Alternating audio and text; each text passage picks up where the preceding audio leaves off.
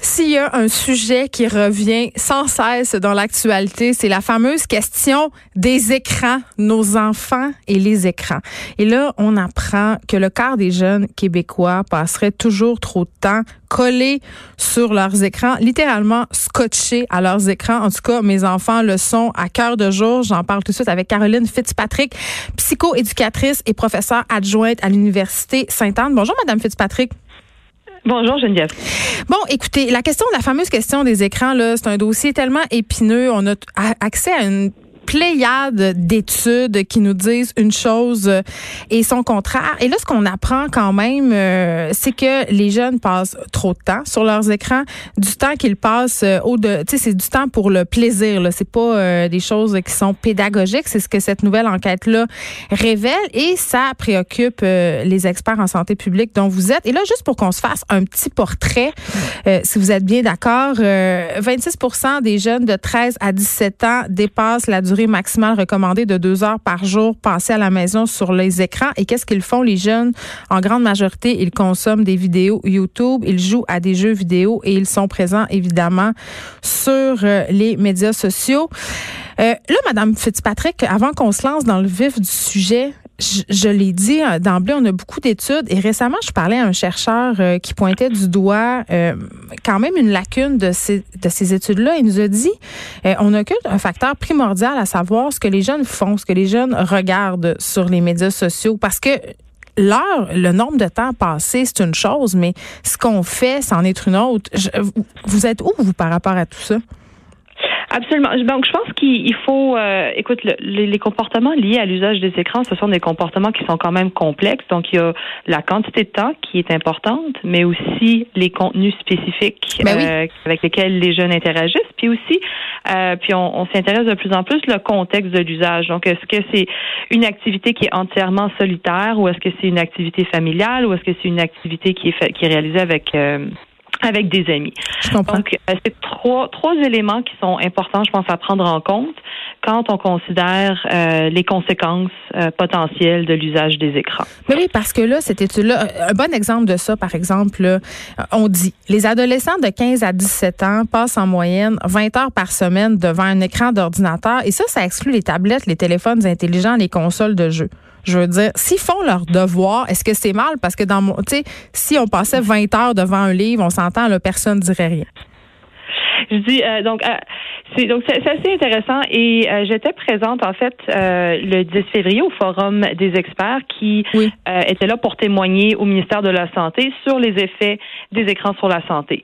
Et je dirais que la plupart des chercheurs se sont intéressés aux écrans dans le temps de loisir et les effets de cela sur le sur euh, sur la santé des jeunes, mais il y a quand même des professionnels, des chercheurs qui s'inquiètent même du temps qui est passé devant les écrans pour les travaux scolaires et à l'école. Vous voulez dire, peu importe ce qu'on fait devant notre écran, il peut avoir des répercussions négatives selon ces chercheurs-là. Exactement donc, selon certains chercheurs, c'est peut-être des choses qu'on néglige dans nos réflexions, mais il peut mm. avoir des effets dommageables, par exemple, sur les yeux, sur la vision. Les écrans ont des, ont des lumières qui sont pour lesquelles on n'est pas euh, particulièrement adapté. Donc, même si on utilise les écrans pour faire des travaux scolaires, il serait avisable de prendre des pauses à chaque 20 minutes euh, et d'essayer justement de, de, marcher, de regarder euh, euh, dans, à l'horizon pour reposer les yeux, pour éviter des mal de tête, pour éviter aussi des troubles de sommeil.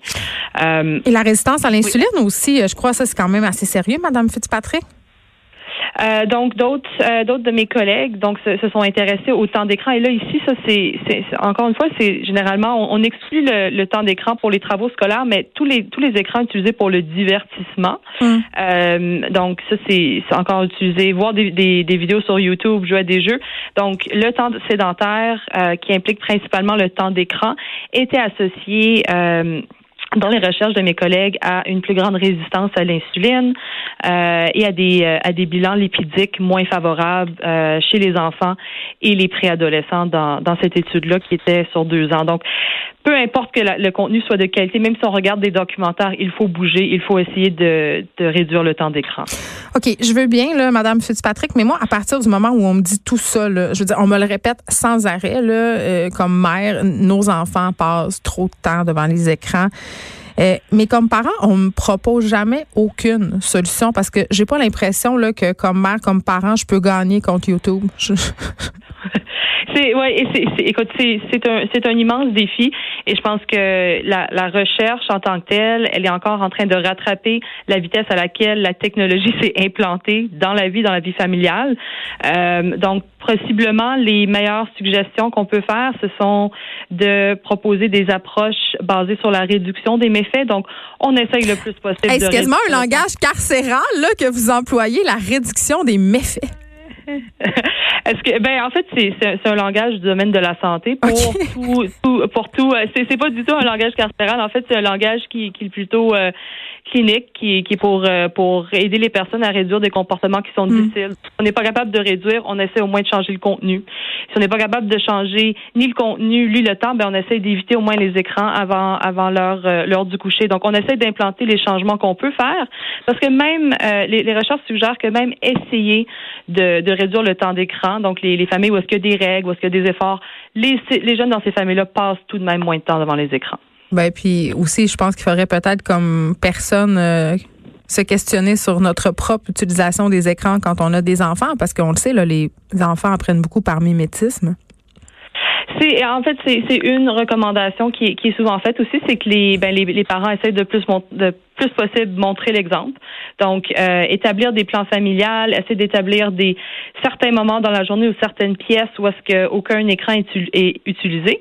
Mm. Et pour les, les, enfants plus âgés et même les adolescents, ben ceux-ci peuvent être vraiment inclus, peuvent faire partie de la planification familiale parce que c'est c'est important pas juste de de contrôler leur usage, d'être moralisateur avec eux, mais de d'essayer de les sensibiliser puis les encourager puis de voir avec eux qu'est-ce qui est vraiment le mieux pour leur santé et leur santé mentale. Et je pense que les les, jeunes sont capables de le comprendre et sont capables d'avoir une voix là-dedans. Caroline Fitzpatrick, merci, psychoéducatrice et professeure adjointe à l'Université Sainte-Anne. On se parlait de cette étude qui nous apprend encore une fois que nos enfants passent trop de temps devant les écrans. Merci beaucoup de nous avoir parlé. Je vous parle euh, d'une télé-réalité, OK? Euh, vous le savez, là, c'est un de mes plaisirs coupables dans la vie, les téléréalités. Et il y en a une pas piquée des verres qui est présentement diffusée sur Netflix. Je suis désolée, ce n'est pas québécois. Ça s'appelle Love is Blind, donc l'amour est aveugle. Je pense que le titre français c'est euh, mariage, euh, je sais pas trop. C'est pas c'est pas l'amour est aveugle en tout cas. Vous irez le chercher, mais cette série pourrait s'appeler Malaise dans la civilisation. Le principe est simple. On met des célibataires euh, dans des dans des pièces. En fait, il y a une pièce pour les gars, une pièce pour les femmes. Mais c'est des gens qui sont à la recherche d'un partenaire pour se marier. Là. Vous m'avez bien entendu. Donc, à chaque jour, on fait rencontrer des hommes et des femmes dans ce qu'on appelle des capsules, des pods. Et là, ils se confient euh, sur ce qu'ils veulent, sur leurs rêves. Et l'objectif, c'est de se marier dans un mois. OK, vous avez bien entendu, du moment où ça commence jusqu'au moment où la série se termine, il s'est écoulé 30 jours et au bout de ces 30 jours-là, les couples se seront mariés pour de vrai, légalement, devant la justice, devant leur famille. C'est incroyable et pour moi, là, ça témoigne vraiment du malaise euh, qu'on a dans la société en ce moment avec la culture des aspérances parce que les gens, tout le long de cette épreuve-là, ils ne se voient pas. C'est un environnement artificiel. Tu te confies, c'est un peu comme sur Messenger dans Facebook. Là, il y a des liens vraiment forts qui peuvent se développer parce que vu que cette barrière-là, cet écran-là entre les candidats et même sur Messenger, on va très vite dans l'intime, mais est-ce que ça peut survivre? À l'épreuve du réel, cette affaire-là. Évidemment, faut voir la série pour se rendre compte à quel point ça peut donner lieu à des malaises parce que euh, les gens, euh, ils ont de la misère à faire, si on veut, à réunir la personne qu'ils ont vue dans le petit, euh, le petit local, le petit pod, entre guillemets, la personne physique. Donc, les couples sont en difficulté. Mais c'est fascinant de voir à quel point ces gens-là sont attachés à l'idée du mariage et veulent à tout prix convoler en juste noces et ont des problèmes avant même d'avoir commencé. Et là, tout le monde trouve ça absolument ridicule. Tout le monde trouve ça épouvantable cette série-là, mais tout le monde l'écoute. Et je trouve ça intéressant, moi, d'un point de vue sociologique, Love is Blind, parce que c'est vraiment quelque chose qui va à l'encontre, justement, de la société des apparences dans laquelle on vit. Et euh, bon, là, je suis allée faire ma petite recherche pour savoir si les couples étaient encore ensemble. Je vous le dis pas, mais en tout cas, euh, c'est sûr que passer 30 jours ensemble, puis sur ces 30 jours-là, il y en a 6 ou 7 où tu ne te vois pas ça fait pas des enfants forts, mais allez voir ça si vous êtes amateur de malaise en télévision. Tu vous savez, un bon vieux euh, plaisir psychotronique. C'en est un que cette série Love is Blind. Tout le monde a son personnage préféré. Euh, moi, je vous dis pas euh, c'est lequel, mais elle a des longs cheveux blonds. Allez voir ça. Love is Blind. Ça pourrait être baptisé malaise dans la civilisation.